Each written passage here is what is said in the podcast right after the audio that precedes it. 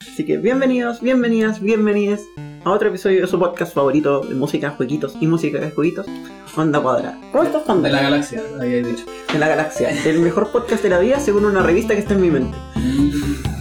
Y en, Andrómeda hay otro, hay otro que es mejor, ¿no? Probablemente, no sé. Es que no sé qué idiomas hablan allá y todavía lo he estado buscando en Anchor y todavía no los encuentro. A lo mejor tienen otro internet. Sí, a lo mejor todavía no llegan, pero, pero bueno. Pero, ¿Tú cachai? Que las ondas de radio se difuminan claramente a la velocidad de la luz con suerte. Y por lo tanto, a medida que avanzan hacia otras galaxias, tendrían que estar llegando los leaks de radio de como los años 50 para Andrómeda. Eh, probablemente. Es decir, no han escuchado nada de la música de la que vamos a hablar hoy día. No, pues ni en caleta. En otro sistema.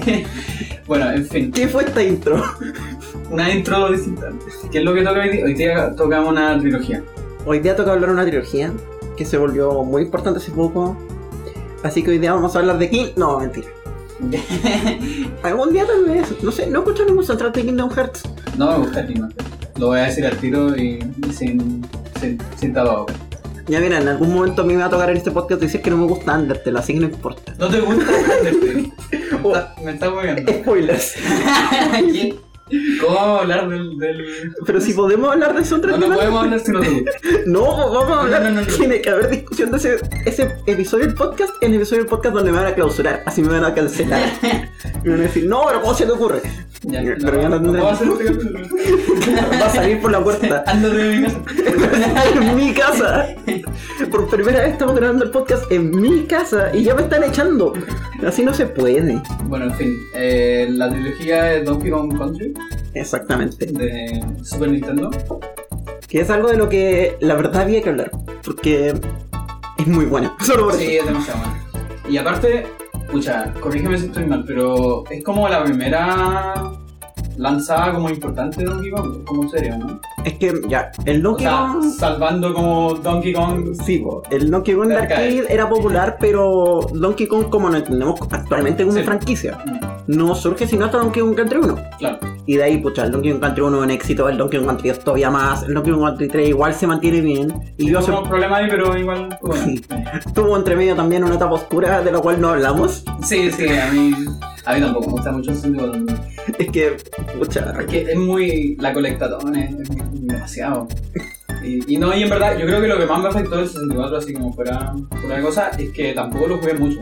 Lo arrendábamos con mis primos en algún momento y lo jugamos un poco y después, filo, lo cambiamos por el Just for Gemini. mira, yo no, yo no alcancé a jugar Mario 64 porque tuve la buena decisión de jugar Banjo Kazooie primero y no pude con el Banjo Kazooie. Y cuando me dijeron que el 64 era peor, fue como no. Mejor no. ¿Mario 64? ¿O No, con Donkey Kong 64. Mario 64 le sacaron 120 estrellas. No, pero. Y no Oye, pero pueden. eran 121. ¿Qué? Nah.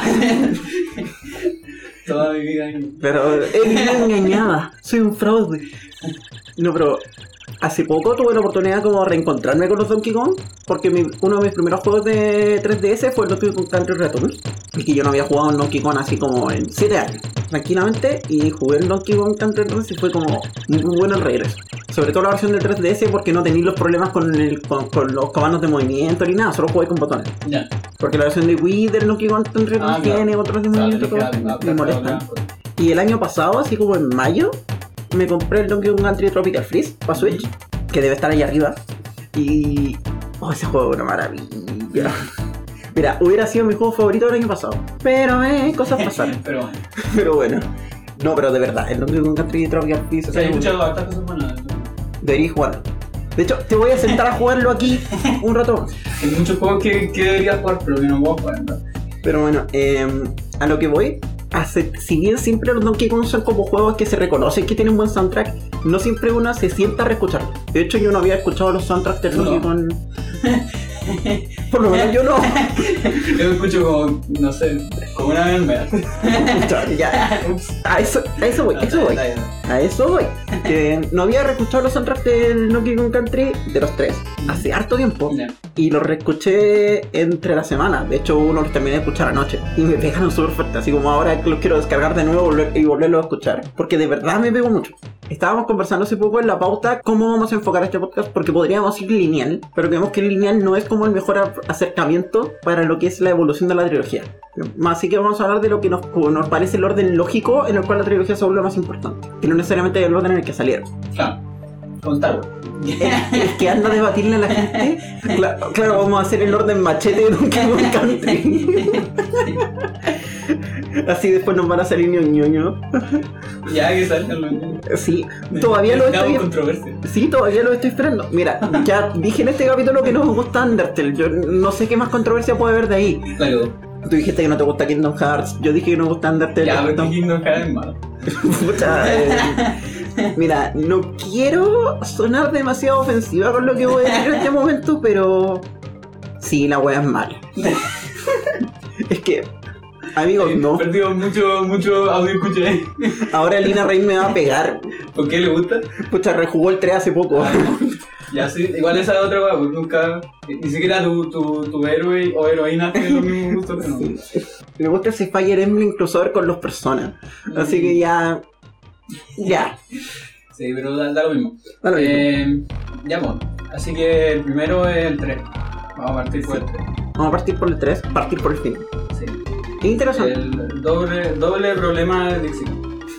El doble erróneo. Uno de los problemas fue que salió apurado y el otro fue que salió durante el Nintendo 64. Exactamente. Ese fue el doble problema. eh. Ese fue el doble erróneo.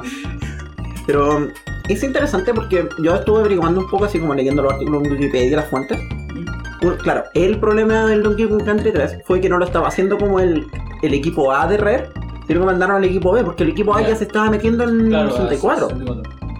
Y por lo mismo tampoco tenían a David Wise para el Sí, pues. Una de las cosas más cruciales, quizás, de, de por qué, como que, independiente de la calidad, eh, sí mucha gente reconoce que el estilo es, es como fundamentalmente distinto de los otros dos. Para o sea, más la instrumentación, Sí. más que. Sí, el estilo igual lo, lo conserva. No, es que por eso, Sí. a eso veía. Para los que no sepan, si bien el nombre que la gente asocia a los soundtracks de los Donkey Kong es David Wise, un compositor americano que se hizo ultra conocido gracias a estos soundtracks. De hecho, el soundtrack de Donkey Kong Country 1 es su primer soundtrack de juego. El Ah, loco pues. había trabajado en, otro, en otros proyectos, pero nunca compositor para juegos. Por lo tanto, igual es una decisión arriesgada de Rare llamarlo. Y si bien como ese es el nombre que la gente asocia a los Donkey Kong, casi no tuvo participación en Donkey Kong Country 3. La mayoría del trabajo de, de Donkey Kong Country 3 es por Eveline Fisher que era una compositora que igual ya había trabajado en parte del equipo de audio de los Donkey Kong anteriores. Ah, tanto, no era como que fuera una Claro, igual heredó gran parte del, del trabajo. Y de hecho yo fui escuchando el soundtrack y me pasó súper llamativamente que el principio del soundtrack es súper diferente a los Donkey Kong tradicionales, pero a medida que empecé a avanzar en el soundtrack me dio la impresión que ya empezó a entender mejor el estilo. Entonces, por ejemplo, llegáis hasta el final, hasta las piezas mejores del soundtrack, como Rockface Rumble, el tema de la montaña, el tema de la, fa- de la fábrica, y ahí ya me da la impresión que em- Sí. hay una compenetración del estilo mucho mejor. De hecho, había uno de los temas que a mí se me confundía, y me da la impresión de que era el Kong Country 1. ¿Cuál? No me acuerdo cuál era, creo que era el tema que sonaba en los molinos. Ah, Eh. ah, ya, ya, sí, el de los ratones. Sí. Ya, ya. Ese mismo. Que era un tema que a veces me confundía con el del Treetop de la, del Donkey Kong Country 1. Yo juraba que era el mismo tema. Ya, Igual se parecen un poco. Sí, pues, entonces yo entiendo por qué a la gente no le gusta el soundtrack de Donkey Kong Country 3. Y entiendo por qué a la gente no le gusta el Donkey Kong Country 3 en general. Pero yo encuentro súper honestamente que el Donkey Kong Country 3 está muy pisoteado. Onda, hay juegos peores Ah, sí. para que le tiren basura. Sí, sí, en verdad no es solamente el soundtrack, también hay gente que como que lo critica más a nivel como gameplay y cosas así. Yo, yo encuentro que el, el 3, así como hablando un poco fuera de soundtrack, porque el podcast también es de videojuegos, Dicen. yo, yo encuentro que el 3, como juego así, es súper bueno. La única cosa mala del 3, según yo, es el final. El final extra, el final comple- completionista, porque es como anticlimático, comparado Mm. con lo otro. Porque como que tenéis que ir a buscar los pájaros y toda la cuestión, y el final es como, no sé, pues, le cae un huevo a, a King Karoo. Es, es- es distinto como en el, en el segundo, donde el final como que veí una, una, una puesta de sol mientras la, la isla se destruye y con los locos mirando. Es como, es, es bien anticlimático, ¿cachai? Ya. Pero dejando fuera eso, que de hecho no toda la gente juega eso, yo creo que la mayoría de la gente no lo completa. eso, bueno, El diseño de niveles del Kong Country 3 es fácil. la, la tapa con la sierra culiada abajo, esa weá es como, ah, que, es terrible pero hermoso. Es que esto yo lo quiero mencionar si empezamos nosotros con el Donkey Kong Country 1, pero ya que salió ahora lo vamos a hacer.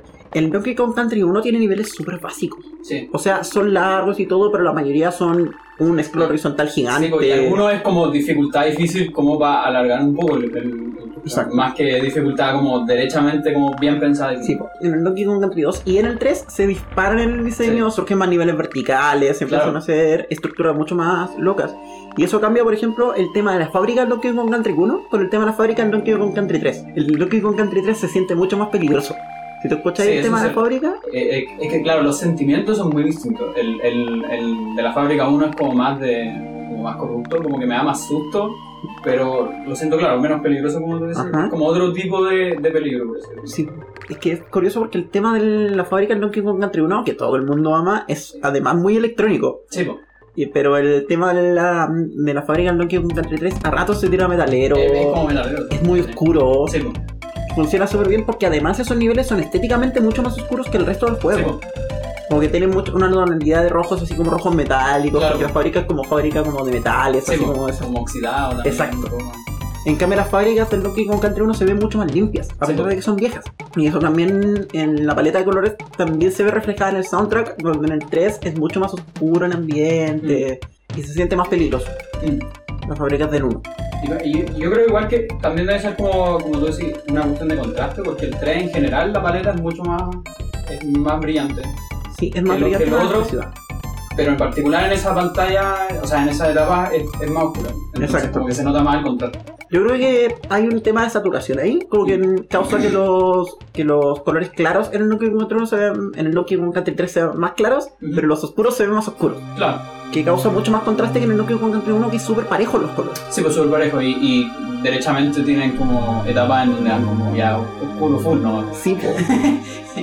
y eso también es que ya, ahí vamos a llegar al de Sí, sí, mira, igual estamos juntando varias cosas porque la trilogía es... Es que, eh, se, se juntan varias cosas, sí. sí, po. por Así ejemplo, vamos, vamos a estar constantemente... en los niveles del 1, en los niveles como oscuros del 1, el soundtrack es súper minimalista, así minimalista a nivel, es más minimalista que el Breath of the Wild. Sí. Y, se- y pasa súper piola y hay temas que a mí me pasó cuando escuché el soundtrack del 1 que te juro que no me acordaba de la mitad de los temas. Y era como, no porque no lo hubiera escuchado, sino que se me olvidó que estaban ahí. Y eso que yo hasta veía speedruns de los Donkey Kong y se olvidaban. Y fue un- Y esa sensación fue igual súper chocante porque una jura que se acuerda de todo el Donkey Kong, pero al final te empecé a dar cuenta que se te mezclan algunas cosas de, la, de toda la trilogía. Pero volviendo al Donkey Kong Country 3 en particular, algo que me llamó mucho la atención fue repasar, por ejemplo, que hay varios como callbacks a temas del Donkey Kong Country 1. Sí. No tanto del 2, pero del 1. Por ejemplo, el tema del menú se va hacia el tema del mapa del Donkey Kong Country 1. Hay un par de temas de los bonus times y cosas así que están bien llevados hacia, hacia el original. Y además el estilo, como decía, a medida que avanza el soundtrack, pasa de ser muy diferente. De hecho, el primer tema como de mapa me pareció así como casi de un Kirby. Sí, no, y de hecho yo creo que esa es una de las cosas que como que, como más como la manera en que el jugador percibe, porque lo que es como el mapa del overworld es como el, es básicamente el lugar donde más está, Sí, porque vaya a morir harto y, y vaya a descansar entre niveles difíciles y toda la buena. Y claro, pues, por ejemplo, el- el 1 es como más es como más juguetón, por así decirlo, Sí. como más entrete. El 2 es como más serio, así como de desafío. Muy, muy serio. Claro, muy, muy serio. Y el 3 es como de exploración, como más así como de... pero es que el 3 te abre el mapa, po. Sí, pues, es que esa es la, claro, esa es la otra web. Podéis básicamente hacer lo que tú queráis, entre comillas. Eh, tenéis ciertas partes cerradas, pero claro, el hecho de que tengáis como un barco y toda la eh, no es como tan lineal. Exacto, y va tu medio de transporte, entonces eso le da un cierto toque de exploración Sí. al Overworld que no está presente en ningún Donkey Kong anterior y en ningún Donkey Kong después. O sea, el único que lo hace es 64, pero en este podcast no vamos a hablar de Donkey Kong 64. Tenemos un tema. Sí, por ejemplo, pucha, yo tiraría tranquilamente Rock Face Rumble, porque uno de mis favoritos de ese soundtrack ¿Ese es la montaña? es el de la montaña. Y que yo, yo no me lo sé por nombre, yo me lo sé por lugar. Sí, no, ese es el de la montaña. Y como Ya, en este sí. podcast tenemos una obsesión con las montañas, Vamos a poner Rockface Rumble del soundtrack del Donkey Kong Country 3. Compuesto por Evan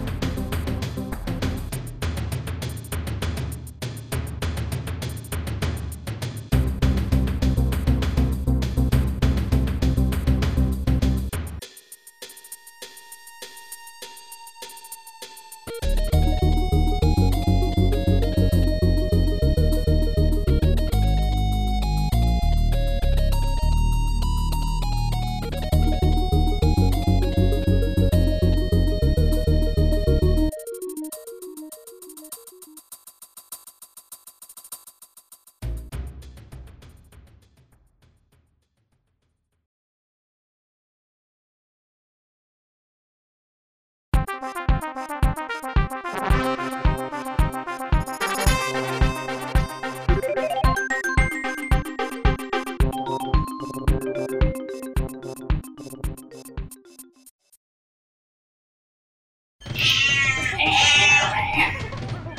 da risa que Me gustan los gatos El meme ahora va a ser parte del podcast. Sí. Todavía estamos buscando tercer panerito. Sí. Bueno, el, el Felipe tenía como mil gatos, ¿no? ¿Tenía gatos? Según yo tenía como 10 gatos. Nunca le pregunté. Es que algu- alguna vez salió, por alguna razón hablamos de gatos y como que no me acuerdo si yo lo huevié o algo y me dijo así como no, no, pues, tengo caleta. Y le pregunté así como, ¿dónde están todas tus fotos de gatos? ¿Dónde están mis fotos de gatos? Sí, ¿qué clase de propietario de gatos? y aparte No de tiene fotos de gato. Sí, po. entonces como, ¿dónde están todas tus fotos de gatos? Podría haber No sido. creo. Podría ser viral hace rato. Así no funciona, pero. Ah, Sí, así no funciona. Pero, sí, pero te- le tenéis que tomar fotos a los gatos, Felipe. Yo sé que, está- que escucháis el podcast todavía. Yo sé que todavía lo escuchas. Así que más vale que te tomes fotos a tus gatos. Porque no creemos que tenga gatos. Y esto o ahora. sea, ahora no sé si tienen, porque está, está viviendo en, en, en otra casa. Pero, pero, Pero volada volada se llevó uno. Sí, bueno, a lo mejor sí, un par, qué sé yo. A lo mejor los tienen en una caja, sí. No, qué horrible eso. Sí, yo- Y ahora esto es parte del podcast, lo voy a dejar. Y no me acuerdo de qué iba a hablar ahora, supongo que no quedó un country uno. Es que, Igual hablamos alto del 3, o, o quería hablar más del 3. es que.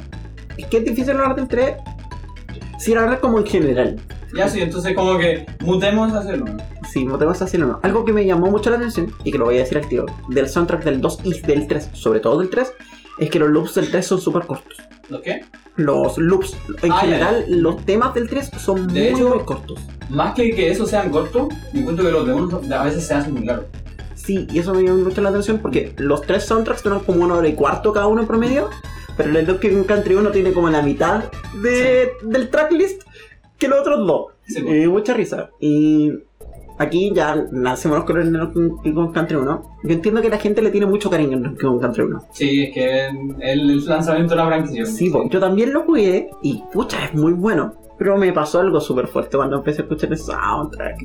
Y que fue eso que comenté hace un rato. Eh, Empecé a escuchar el soundtrack y me di cuenta que no me acuerdo de la mitad de los temas. Y fue súper desagradable o llegar a momentos donde me di cuenta que había escuchado un tema y pasado una porción del tema ya no me lo sabía. Y era porque yo te juro que nunca lo había escuchado en el juego.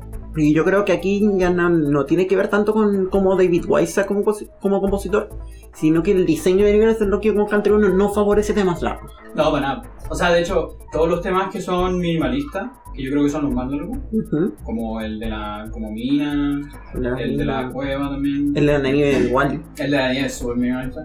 Eh, en particular, yo creo que esos tres temas son como los más largos y los más minimalistas, y ningún nivel llega a ese largo. Sí, po. O incluso aunque llegaran, por la naturaleza de esos juegos, tú estás siempre entrando los bonos, esa cuestión que te cortan la música. Claro, eso también es verdad. O te morís y tenés que Claro, reempezarla. Exactamente. Perdón, tengo que hacer esta mención porque eso es mi deber legal. Onda, no sé, en el soundtrack de Celeste se justifica tener un- los terribles largos porque te morí y la música sigue donde estaba. Claro.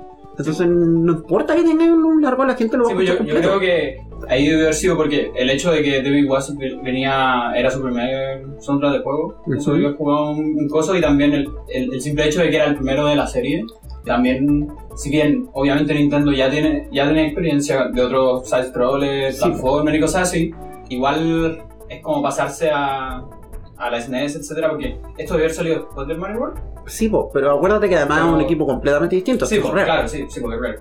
Eh, sí, pues sí que en verdad es como el primero de ellos. en. Sí, Entonces, pues. obviamente, no cachaban todo.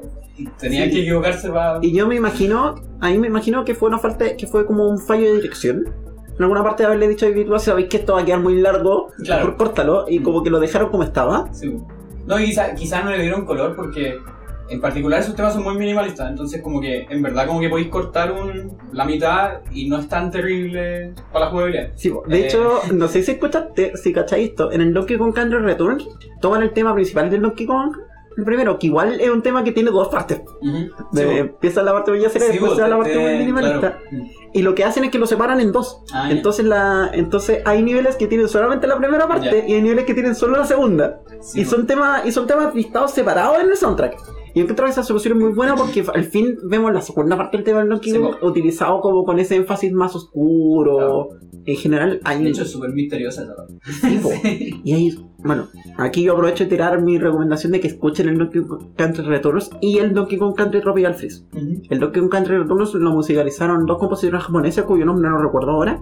Y para el Donkey Kong Country Tropical Freeze llamaron de nuevo a David Wise y quedaron los soundtracks preciosos. Ya. Es que, en- sobre todo el Donkey Kong Tropical Freeze, porque en el Returns es mucho más temas, eh, temas antiguos y algunos de los temas, y algunos pocos temas nuevos que no son tan buenos, pero está principalmente cargado a remixes del 1. En el Tropical Freeze, básicamente ahí ya David Wise se dispara y si bien agrega algunos temas nuevos, juega mucho con las influencias y Ya. está súper bien mezclado.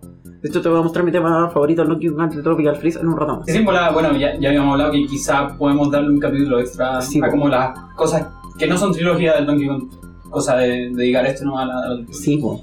Porque hay cosas buenas. Bueno, una cosa que yo quería agregar, y yo creo que, claro, ahora, ahora como que me hace mucho como el clic después de que habla de eso, porque, por ejemplo, tú solamente o fundamentalmente solo viviste el soundtrack desde el juego.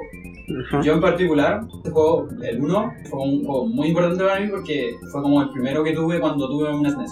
Que como que me gané una SNES en un bingo y venía con el Donkey Kong y con un CD de soundtrack. Todavía tengo el CD. No tengo, no tengo la carcasa, no sé qué le pasó, pero tengo el CD. Wow. Y entonces yo escuché el soundtrack varias veces en CD, ¿cachai? Entonces por eso me sé toda esa weá. Pero, pero claro, como que nunca había como racionalizado tanto de que efectivamente tú no alcanzás a escuchar toda la canción en general durante la etapa. No, y me pasó para peor, y eso fue peor, peor, que traté de acordarme de la etapa y tampoco me acordé. Entonces fue como, pucha, no sé si quiero rejugar en uno. O sea, el, el uno tiene esta weá es súper. Sí, Yo encuentro mucho más peludo que el otro, así que... En lo que yo encuentro, en el Donkey Kong Country 1 debe ser el Donkey Kong que yo nunca le saqué 100%. Que- Ah, yo tampoco, es que también, aparte tiene esta weá de que no es, no es para nada amigable con, con los porcentajes. No. como que no cacháis bien cuáles bonus son reales, cuáles bonus son como están ahí nomás. Y sí, verdad que extraño. tiene bonos que no cuentan por Sí, porcentaje, qué Y no, y horrible. no es como en el otro que en los otros como que te dan moneda, weón, entonces Sí, como po. que cachai, tenía un contador que sabía exactamente lo que tenía. En el uno yo tampoco le saqué todo ni cagando. A lo mejor, o sea, me pasé toda la etapa, no hay. No sé. Claro. No corremos Donkey Kong 100%. No, ni cagando. All stages nomás. Así es.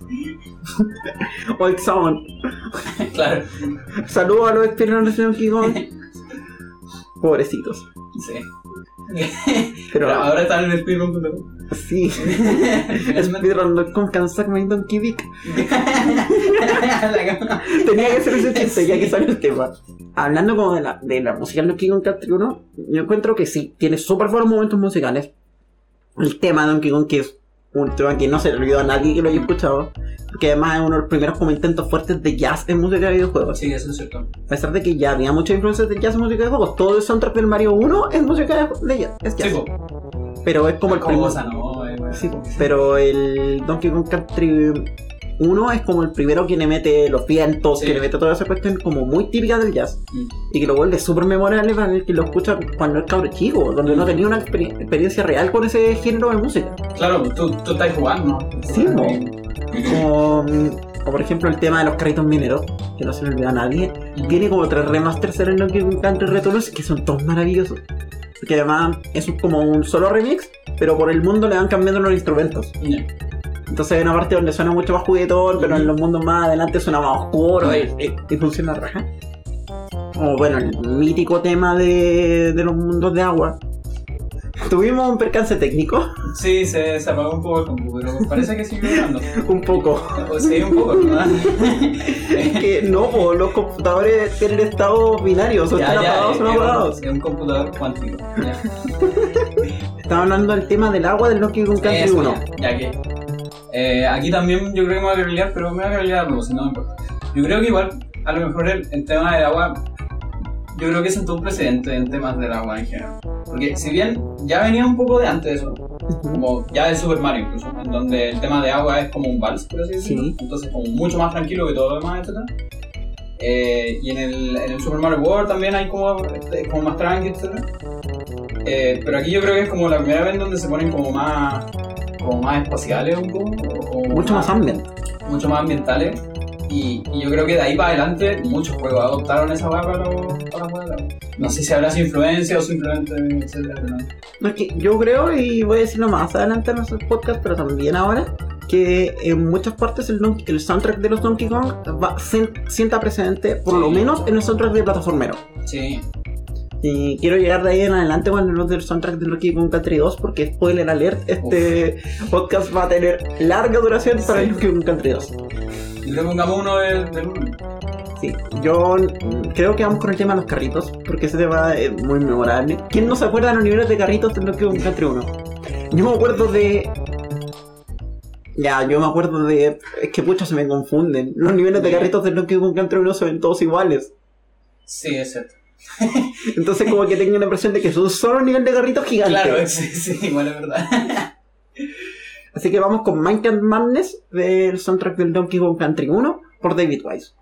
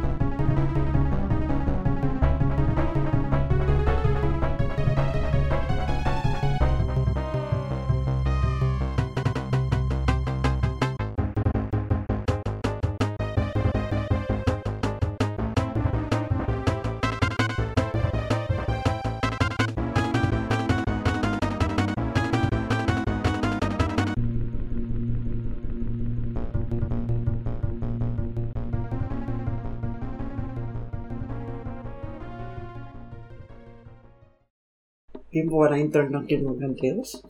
No, sigamos el 1. Ah, ¿verdad? Sigamos seguimos en el uno. Sí. Es que, pucha, en...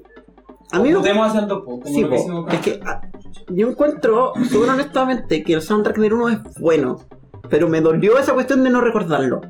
Me dolió como no encontrarlo memorable. Y me pasó y eso que me senté a escucharlo así como con tiempo y toda la tontera. El audífono me senté a escucharlo y fue como que ya me iba acordando algunas cosas, pero a medida que el soundtrack avanzaba, me di cuenta de que se me había olvidado mucho, o que había mucho que simplemente no había escuchado. Ujú. Que te mentiría si te digo que no he escuchado antes. Entonces como que llegué al soundtrack del Donkey Kong Country 2 para este podcast como con un poquito de miedo. Fue como, no me voy a acordar, no me voy a acordar. A lo mejor no va a ser tan bueno como creo que es, porque si me preguntáis así como ahora cuáles son mis 5 soundtracks favoritos de juegos, si me preguntáis ayer cuáles son mis 5 soundtracks favoritos de juegos, aparte de nombrarte Celeste y Historia, probablemente te va a nombrar el Kong Country. El 2. O el 1, alguno de los dos. Entonces me senté a escuchar el soundtrack Donkey Kong Country 2. Así como acompañada, me acompañó una amiga en el proceso y. y fue súper fuerte. Es que me pasó algo que no me había pasado con los soundtracks de Donkey Kong Country 1. Que fue que usualmente yo tomo notas de los temas de los que quiero hablar cuando estoy en el. estoy en el podcast. Por ejemplo, estas son mis notas del Kong Country 3. Y estas son mis notas del 2.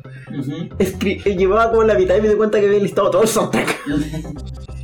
Y fue súper cuático porque me acordaba de todo. Se me vinieron todos los niveles a la cabeza. eh, para un juego que no he jugado ni visto de nuevo en como 10 años. Y fue maravilloso. No sé qué relación tenéis tú con el soundtrack del 2 en particular. No sé, pero no quiero hablar todavía. Porque todavía nos queda el 1. No. No, no, mira, lo que pasa es que yo creo que. Yo creo que es más que nada el tipo de relación que tenemos con el soundtrack, lo que decían antes, de que probablemente el 2 tiene mejor soundtrack y el 1 es un buen disco por sí solo. Debe ser un poco eso. Porque puta, a mí me pasa esta weá de que. A, mí sí me pasa que yo como que escucho las canciones del, del 1 y se me viene al tiro. Si bien está, está lo que tú decís de- del diseño de niveles, de que como los locos tam- también no sabían tanto, etc. A mí también se me confunden varios niveles y también me pasa esta weá que hay como un nivel largo de un tipo, etc. Pero sí lo que se me viene al tiro es el estilo, la estética, el lugar, todas esas cosas, porque encuentro que el, ya del 1 y que el 2 si- simplemente lo mejora, por así decirlo, pero ya del 1 tiene esta weá de que el soundtrack como que te, te pone muy bien en los lugares, te da muy bien la imagen y todas esas cosas. Sí, Era lo que conversábamos en el podcast de Celeste sobre lo de lo- los paisajes museales. Claro. Que aquí está como muy bien logrado ese- esa sensación de generar un paisaje. Sí. Que no necesariamente está utilizado para contar una historia, porque Donkey Kong no se trata de contar historias. No, de Pero puede retratar lugares muy bien. sí. De hecho, yo, yo creo que es un juego de lugares. Es, Sí, es un po. juego que te muestra como distintos lugares, etcétera. Y por eso tenéis que jugar en Tropical Freeze. Que tiene lugares que nunca habías visto en la franquicia y que está súper bien hecho. Pero sí, el 1 ya tenía como esa posibilidad, sobre todo, vamos a volver al tema del 1, después probablemente voy a editar esto para que quede fuera de orden. Sí. Eh, algo que tiene súper bacán el 1, por ejemplo, en los temas, el tema de la fábrica, el tema de las minas, el tema como de esas casitas como de los Ewok. ¿Los arbolitos? Sí, Sí, esa, esa. es que yo una vez leí a alguien decir que las casitas de los Ewok eran como las casitas de, de esas fases del Donkey Kong Country Sí. 1 y nunca se me olvidó. Pero también tienen como esa misma esencia que se sienten muy ligeros. Son igual a ratos bastante juguetones, pero siempre están como en, en, un- en una estética como entretenida. Sí. Pero así todo te logra transmitir el nivel. Sí. No, y de hecho, si bien el, el 1 tiene muchos temas juguetones, etc., yo, yo igual creo que el 1 debe ser como el, el más oscuro de todo, a mi juicio. Como oscuro desde el punto de vista como de, no de malvado, sino que como de misterioso. ¿Cachai? Porque el tema de las cuevas, el, el tema de la, de la mina, esa weá a mí me da miedo. Onda, Sí. derechamente, porque, y porque el nivel da miedo, o sea, qué weá, se te apaga la luz, toda esa weá. Sí, pues. Es que en general el Donkey Kong 1, como lo decíamos hace rato, es menos saturado y tiene menos contraste en los Sí, colores que el Donkey Kong Country 2 y el 3. Entonces eso causa el tiro que te, que te genera una sensación más oscura, Sí. un poquito más como realista, tiene un Sí, poquito más Bueno, de- y, y eso, y, y ahí es un tema, menos mal que dijiste esa palabra, porque la gráfica de, de estos juegos tiene esta weá que es súper realista comparado con, con Sí. casi todas las weas de SNES, menos Mortal Kombat. Porque, Sí, po, porque, porque Blast. Pero es particular en lo del 1, porque el 2 ya se dispara un poco más, se pone más creativo con los Sí. diseños. Sí. Pero en el 1 son mucho son muy realistas. O sea, la figura del Donkey Para- para Kong, la figura de Donkey Kong, que en el Donkey Kong Country 1 poco menos le faltan los pelos. Es un Claro. gorila. Y los enemigos igual tienen como esas proporciones que lo hacen mucho, mucho menos de juguete, digamos. Y también como, tienen como que como- casi se ve 3D, por así Sí, para, po. para la época, digamos. Es que era todo pre-renderizado, lo Sí, po. pasaban después de sprite nomás, no era como que tuvieras que generarlo en el momento, que era un contraste súper fuerte con el Mario World. y Sí, el po, Mario World es un videojuego. Super sprite. Sí, pues es sprite así, pero Claro. sprite. Casi pixel art. No, no, por favor, decir que esa cuestión es pixel art es una ofensa al pixel art. Ya, pero proto pixel art. Sí, Entonces, de, al- de- no nacieron de la nada. claro, verdad, Todos, tenemos Sí, los hombros de gigante. po. sí, Celeste no nació de nada. No, pero bueno. Una de las cosas que, puta, que a mí me pasó con el 1 es que me pasaba esta weá que cada vez que. Porque tú vas viendo como. Que en verdad pasa en todos los Donkey Kong, porque tenéis como set de etapas en el primer mundo, Sí. y eso te da como un set de canciones. En el segundo mundo se repiten varias, pero generalmente aparece por lo menos una nueva. Y generalmente a mí me pasaba que cada vez que aparecía una nueva era como, oh, y como que el clímax de eso para mí fue la, la fábrica. Porque antes de la fábrica, y, y yo sé que todo, mucha gente ama el tema de la fábrica y toda la weá, y quizás tú lo odias porque está sobrevalorado. No, a mí me encanta. Ya, menos mal. Es, que no sé, te, te juzgo, te prejuzgo, lo siento. Te dije que odio a Undertale nomás, no he dicho nada más Ya, terrible. está bien, está Ni siquiera, ni siquiera lo odio, solamente no me gusta. O en odio le tengo los chantajes. Ya, pero entonces no digan que lo odias. No te dije que lo odio, No, te dije que no me gustaba. Ah, ya. No, dijiste que eran malos. No, eso Sí, dije. está grabado, está No, grabado. Eso era dije, malo. eso dije Eso en Kingdom Hearts. No, dijiste malo. No, eso dije no Kingdom Hearts. eso. Eso, se va a editar. Eso es para el capítulo de Andrés. Claro, eso fue el capítulo de Undertale. Eh, Ese tema yo lo encuentro demasiado bueno. Encuentro que. No, así es como demasiado porque. No sé, es que aparte que me pasa esta weá de que el Donkey Kong es, es puro. Onda, digamos que hasta ese, hasta ese punto es puro paisaje natural. Sí, pues, sonido tribal. Claro, legal, etcétera. Y, y en ese punto, cuando llegáis al, al mundo como industrializado, que veis como el agua contaminada, toda esa weá, así, es como brígido. Y como, como que te, te prepara un poco para lo que viene, que es como el nivel de la fábrica. Y en donde ya es derechamente industrial totalmente. Y, y es como electrónico, y se te apaga la luz, y, y qué, wey- qué mierda, así como que es este nivel, así. Es que de hecho el sonido es maravilloso porque es muy industrial. A Sí, pesar de que igual tiene instrumentos Sí. como instrumentos como de jungla, así Claro. como ese sonido como con los metalófonos y los trombones, y se sigue sintiendo muy pesado, muy... Claro, como que lo que interpreta Exacto. algunos timbres que también comparte con el otro, pero de Sí. Es como sobrevivir una fábrica operado con- por monos. Claro, básicamente. A mí ese efecto me pasó más fuertemente con lo que yo creo que es el primer gran caso de eso, que es el tema del agua, que era lo que Sí, mencionábamos hace sí. un rato. Que, que todo lo que tú venías escuchando antes era como muy de juego, Claro. muy juguetón, muy, con mucho ritmo, porque era muy de selva, muy elevado. Y de repente pasáis a este ambiente completamente tranquilo del agua. Mm, Es como, ¿what? De hecho, pasáis de, pasáis de su mapa. mm. Porque pasáis del submapa las primeras tres partes, como con las cavernas y la, y la jungla, y pasáis el agua, es como, ¿what? Sí. Ese cambio es súper fuerte, porque era uno de de partida era el primer nivel de agua Donkey Kong, que opera con reglas propias comparado con, por ejemplo, un nivel de agua de un Mario. A pesar de que igual funcionan como parecido, en los niveles de agua de los Donkey Kong son mucho menos lineales. Mm, OP en- está ahí todo el rato bajo el agua, no se espera que subas. Por ejemplo, Claro. por ejemplo lo- en el Super Mario Bros. 3 hay niveles de agua, pero la mayoría de los niveles de agua eventualmente subía a tierra. claro. O podéis subir a tierra entre medio del nivel. Sí, en el, en el 2 y el 3 se da más eso, ¿no? pero en Sí. el 1 los, los, los niveles son exclusivos Sí. de agua. Mm, Y esa sensación lo de calma de, de todo esto fue como, what? Sí. E- ese momento siempre impresiona. Yo creo que cuando alguien está jugando Donkey Kong por primera vez, siempre se va a ver como con ese momento de llegar al agua y encontrar un Santa que no estaba esperando. Claro. De hecho, yo pondría el tema en agua. Solo, solo porque sí. Sí, o sea, a ver, yo personalmente pondría el del agua y el de la fac- Es que nos falta el espacio en la fábrica porque pusimos el de los carritos. Sí, pero. A lo mejor pero lo reemplazamos a la mala. No sé, o se puede reorganizar. Yo igual todavía tengo que hablar de una canción más del 1. Ya, Es entonces, muy importante. vamos a estar hablando otro rato del uno. Este, este podcast va a quedar largo. Sí, sí, eso. La última vez que dije eso quedó de hora y media, no importa. Así que vamos con. em, ¿cómo Es una trilogía. Sí. No puede ser. Vamos como. vamos con Aquatic Ambience del Donkey Kong Country 1 por David Wise.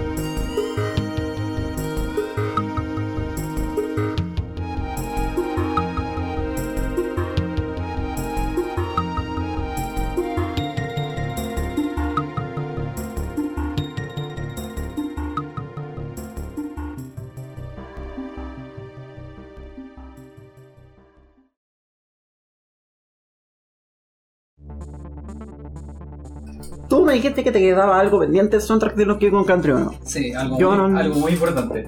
eh, para mí al menos. ¿Qué? El tema de los jefes. ¿Verdad? Es que el tema de los jefes es demasiado rígido. Es que yo traté de entenderlo y me di, me di cuenta que uno de los pocos temas con tiempo irregular en todo ese soundtrack. Porque son entre 16, entre 4 cuartos y 13 16 ya, es una locura. Es enfermo. Onda, el, el tema en total, tú voy a interpretar como un 29 16 Ajá. Esa es como la estructura como básica. Tenéis como cuatro compases largos de esa weá. Y después tenéis como dos compases de 7 octavos. Y después Wow. volví al, al 29 16 Pero es, es absurdo, onda, como que podéis cachar que tiene eso como en la como en el ritmo atrás, por así decirlo. Que la batería al, al principio tiene como un tresillo que como que confunde caleta. En verdad no sé si es un tresillo, como otra weá, un, un rarillo. Y lo más brígido, y, y yo que encuentro que es como lo, lo que mejorarse en estos tiempos raros, es que la, la guitarra, esa como guitarra el- que, que te da como el, como el pánico, no sé, por así decirlo, eh, pasa mucho esta weá, estos tiempos raros que son como casi, podéis pensarlo como casi un cuatro cuartos, pero que le faltan notas. Sí, po. Eh, entonces como que aquí está ahí, está ahí a tres notas eh, del 32, que vendría siendo como el cuatro cuartos cerrado. completo. Entonces como que la guitarra como que te queda muy incompleta. Entonces eso te da como, como una sensación así Sí, como de... Un golpe de ahí, tensión. claro, un golpe de tensión. Bueno, aquí ten- supongo que tenemos que explicarle a nuestra audiencia que estamos hablando de tiempos irregulares en música. Sí, Un tiempo regular en música, usted probablemente conoce los tiempos regulares, que estamos hablando de cuatro cuartos, 1, 2, 3, 4, pam, pam, pam, pam, pam, pam, pam, por ejemplo, no sé. O un tres cuartos, 1, 2, 3, 1, 2, 3. Cosas así que se van contando para seguir el ritmo de la música. la, la cueca está en, en tres cuartos. Sí, la puede gastar, no, la puede gastar en 6 octavos. ¿De verdad? ¿Como el vals? No, pues el vals está en 3 cuartos. No, pues el vals tiene uno, un, tiene un 6 octavos, un seis octavos y un tres cuartos. Un compás de 6 octavos. Pucha, me pillaron. ya, pero. Pero da lo mismo, sí, al final, en verdad esos dos tiempos en particular son casi lo mismo. Sí, Eh, como que cambia un poco el, el acento nomás. Pero el punto es que así usualmente se mide la música. Claro. Pero existe la música en tiempo irregular, que es un tiempo que no está medido ni en 3 ni en cuartos. Un ejemplo súper conocido el tema del, de la pelea contra Ridley en Super Metroid, que va en 5 cuartos. Claro, chan, chan, Tan, tan, tan, 2, chan. 3, Que la- 4, 5. Que, que para los que no la cachan es la misma de Misión Imposible. Chan, chan, chan, chan, chan, chan, chan. También está en cinco cuartos. Y ahí cachai, ahí, ahí cachai al tiro que en verdad la gente no está tan poco familiarizada Sí, con algunos tiempos raros. Solamente Pero- no, no se les claro, conoce. Claro, eso. Pero. Y claro, el tema de, lo- de los jefes del Donkey Kong Country que Es una 1 wea enferma. Así como eso, eso ya es como. pasa de 4 cuartos a 3 y 16 Sí, intermedio, 1 a 1. Esa vaya es como 1, 2, 3, 1, 2, 3, 1, 2, 3, 1, 2, 3, 1, 2, 3, 4, 1, 2, 3, 1, 2, 3, 1, 2, 3, 4, 1, 2, 3, 1, 2, 3, es eso. Sí, pues pega, pega unos cortes súper fuertes que son súper difíciles para un músico en vivo de interpretar. Sí, po, Tenés que aprender, básicamente tenés que aprendértelos de memoria porque es muy difícil sentirlo. exactamente. Y en todo caso, los usos de ese tipo de música en general en videojuegos tiene que ver con el uso, con agregar tensión. Sí, po, Porque esa sensación del pulso incompleto como que te causa una aceleración súbita. Claro. Entonces tenés que ponerte de vuelta en orden y te y tenés que como que rearmar tu mapa rítmico. Y, Y- eso es algo que inevitablemente así, inconscientemente, incluso aunque no sepas qué es lo que se está haciendo claro, con la música. claro, porque en el fondo, en el- puta, no tenéis que entender el 29 16 para, para sentirte como te sentía en el jefe. Claro. Y de hecho, eso, eso es como una weá en general de la música, que entender más la música te da más herramientas y te ayuda como a entender a veces cosas que no entendía antes.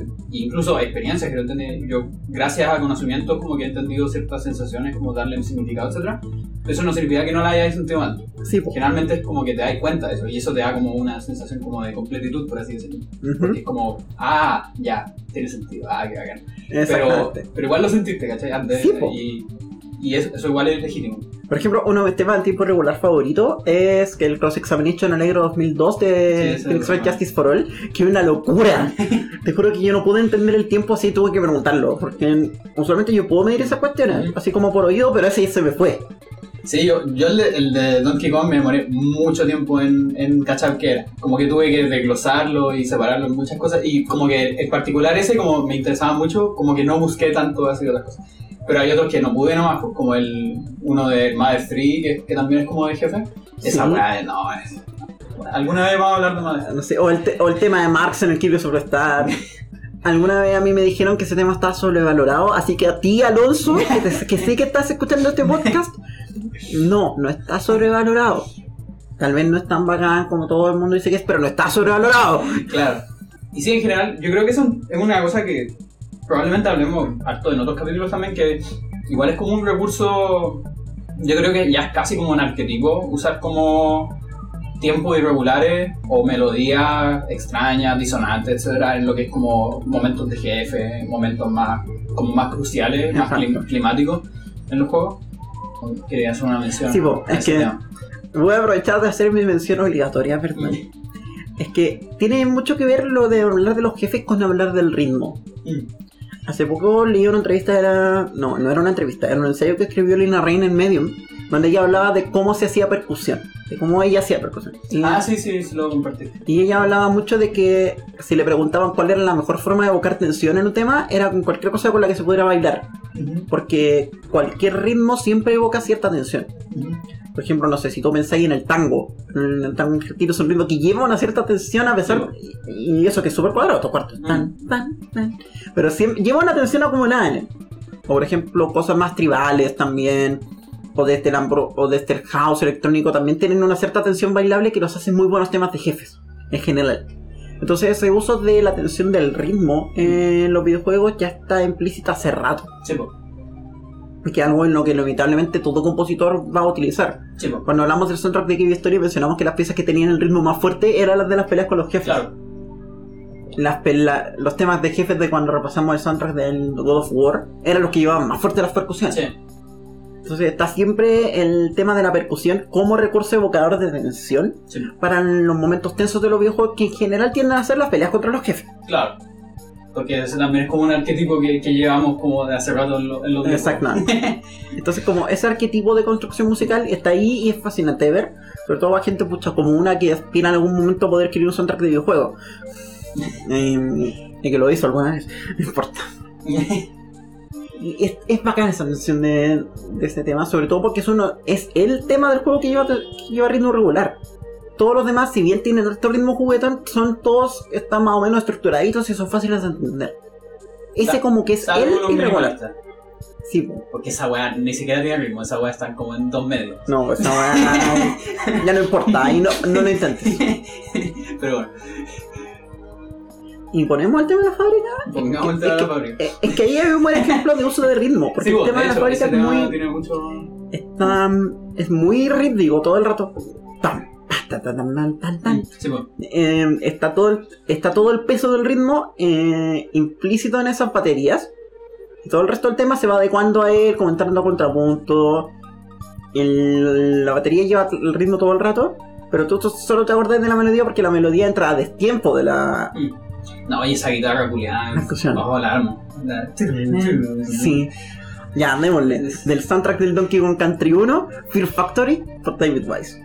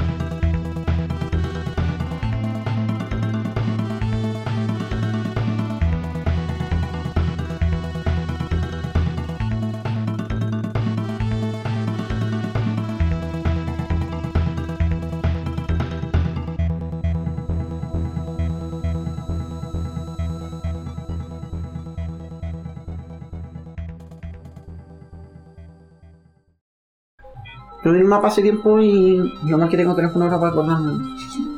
Me robaron el teléfono, maldita sea. ¿De verdad? Sí. Mucho. No, yo tengo que llegar con- así llega- Dibujado así con un mapa, así. Sí, Como en lo de Trial Noise, así que tienes que dibujar tu, ma- tu propio mapa. De verdad no sé. No, que esos son los juegos de DS donde tenés que dibujar tu propio mapa. No, esta vez no dibujé mapa, pero escribí la. Pero generalmente dibujo un mapa. Lo que pasa es que este era fácil de. Maravilloso. No, pero en lo de Trial Noise son así como de Dungeon Crawler, pero la gracia es que son DS y 3DS, entonces usas la pantalla touch de abajo para dibujar tu Mm. propio mapa. Ya, bueno. Sí, es cierto que son juegos terribles, me gustó. Yo traté de jugar al 3 hace tiempo y, y tiene música impresionante. Así me han pedido que hable de, de ese, de ese soundtrack en este podcast. Pero te juro que traté de jugar el 3 y me rendí a los 10 minutos. Fue como, no, no, amigo, no, me voy. Arranqué a tiempo. La. Sí, porque que después te enviciás y, y tenés que pasarlo. no, y, y tienen música preciosa. Así, los 6 que van ahora de momento los compuso Yuzo Kochiro. Que ese loco puede hacer lo que se le ocurra, no sé qué clase de genio tiene. Pero que además los compone como si fueran soundtracks para PC 88, entonces suena muy, muy, muy chiptune. Y después publica los las versiones como arregladas, como remix, Mm. Aparte, y son fenomenales. Y por eso estamos hablando de soundtracks de Triano Odyssey, a pesar de que no tienen nada que ver. Yo creo que esto se va a quedar. Que igual en algún momento tenemos que hablar de lo de Triano Odyssey, así de pasadita. ¿Tú lo habías- pero tú lo habías puesto en, en los posibles capítulos, ¿no? Sí, pero como no he jugado los juegos, me da perso. Ah. Ya, pero yo, yo no he jugado que de juegos que hemos hablado. Ya. A lo mejor cuando hagamos el capítulo de Charky Cast, así como juntando temas de un montón de cosas de las que no hemos hablado, vamos a hablar del Triano Odyssey. Que aparte son como seis juegos, más los Sí, eso crossover, lo- más los spin-offs, me da Pero hay como que jugar los más conocidos. ¿no? O sea, yo intenté jugar el 3, que era el que tiene el mejorcito soundtrack en mi opinión, y fue como, con ese no pude. Y me dijeron que ese era como el más balanceado porque el- los primeros dos estaban medio rotos. Y fue como, ya, Uf, uff, big uff. claro. Y así llegamos al Donkey Kong Country 2.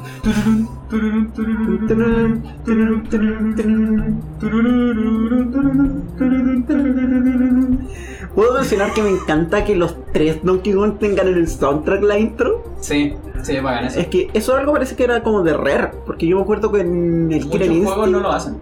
pero a lo que voy, No. es algo que Rare específicamente hacía, porque yo me acuerdo que en el Killer Instinct, el tema de la pantalla de título empezaba con el logo de Rare y eso Mm. está en el soundtrack. Ya. Ujú. Eso de Killer Instinct que es un juego original para arcade. Sí, po. Y que después lo portearon a SNES y todo eso. Y yo me acuerdo que en el soundtrack está el tema de los créditos desde que aparece el logo de Rare. Sí, eso, eso es muy bacán. De hecho, a mí, a mí como que igual me, me choca un poco, por así decirlo, cuando en los soundtracks como que omiten algunos temas como menos importantes o, o demasiado ambientales. etc. Como que a mí me gusta que incluyan todo, ¿no? de, de alguna manera. Como, por ejemplo, como lo hizo Celeste, que agrupó, si bien hay, ha- habían cosas que sonaban en distintos lugares, etcétera, supo agrupar como los arreglos enteros y todas esas cosas. Sí, De hecho hay un tercer, hay un comillas tercer disco del soundtrack que son como los temas chicos Ujú. que no alcanzaron a entrar Ah, en el soundtrack ni en el soundtrack original ni en los lados B. Ya, Entonces, por ejemplo, ahí pero hay, existe, eso es sí, hay un tema como de un de un santuario secreto al que solo podéis llegar si Ya. así una media vuelta y que en verdad es súper irrelevante para el juego. De hecho, lo necesitáis así como para el 100%, pero no necesitáis entrar nunca. Como un par de fanfarras chicas, las fanfarras de Victoria, todo eso, como que quedó agrupadito solo allí. Y, es así como hablamos de Celeste de nuevo en un, pod- en un capítulo de este podcast. Si me pagaran por eso, tendría dinero para comprar la edición física de Celeste. Ya, pero, oye, todavía tenés la polera. En verdad, yo tengo la polera puesta de nuevo. Salieron el Prescription for Sleep Celeste y el Celeste Piano Collections, dos álbumes de remixes de Celeste que están maravillosos. Tengo uno en físico, me lo regaló una amiga, y el otro va a llegar en físico desde Bandcamp en una semana más o dos. Están los dos terribles buenos. Uno es es hecho por los compositores de los Metal Gear y es como en estilo muy ya suave. Mm. Entonces es puro pia- piano, violín, saxo. tiene, tiene caleta de ese, de ese estilo. Sí, Así como un poco ascensor, pero, pero, pero bueno, digamos. No, pero aquí como muy estilizado para eso y, y con producción directa de Lina Rain. Entonces todo el Mm. soundtrack está como muy bien dirigido y funciona muy bien como para evocar Celeste, digamos. Ya. Y el otro es ya más directamente un arreglo para piano solo. Que es brutal porque ese soundtrack está lleno de, de sintetizadores y percusión y todo, te preguntas cómo van a meter todo eso en un piano. La cagó. Y lo hacen. Y lo hace. Y les queda súper bien. Ella Y- hueveó en, uno, en un Twitter de que quería hacer como un tema imposible de tocar. Es que además va a salir el capítulo 9 Celeste, que probablemente va a salir entre. Se, me confirman algunas fuentes por ahí que puede que salga entre este podcast y el siguiente. Y ahí yo voy a perder mi vida, así que no me van a ver como hasta abril.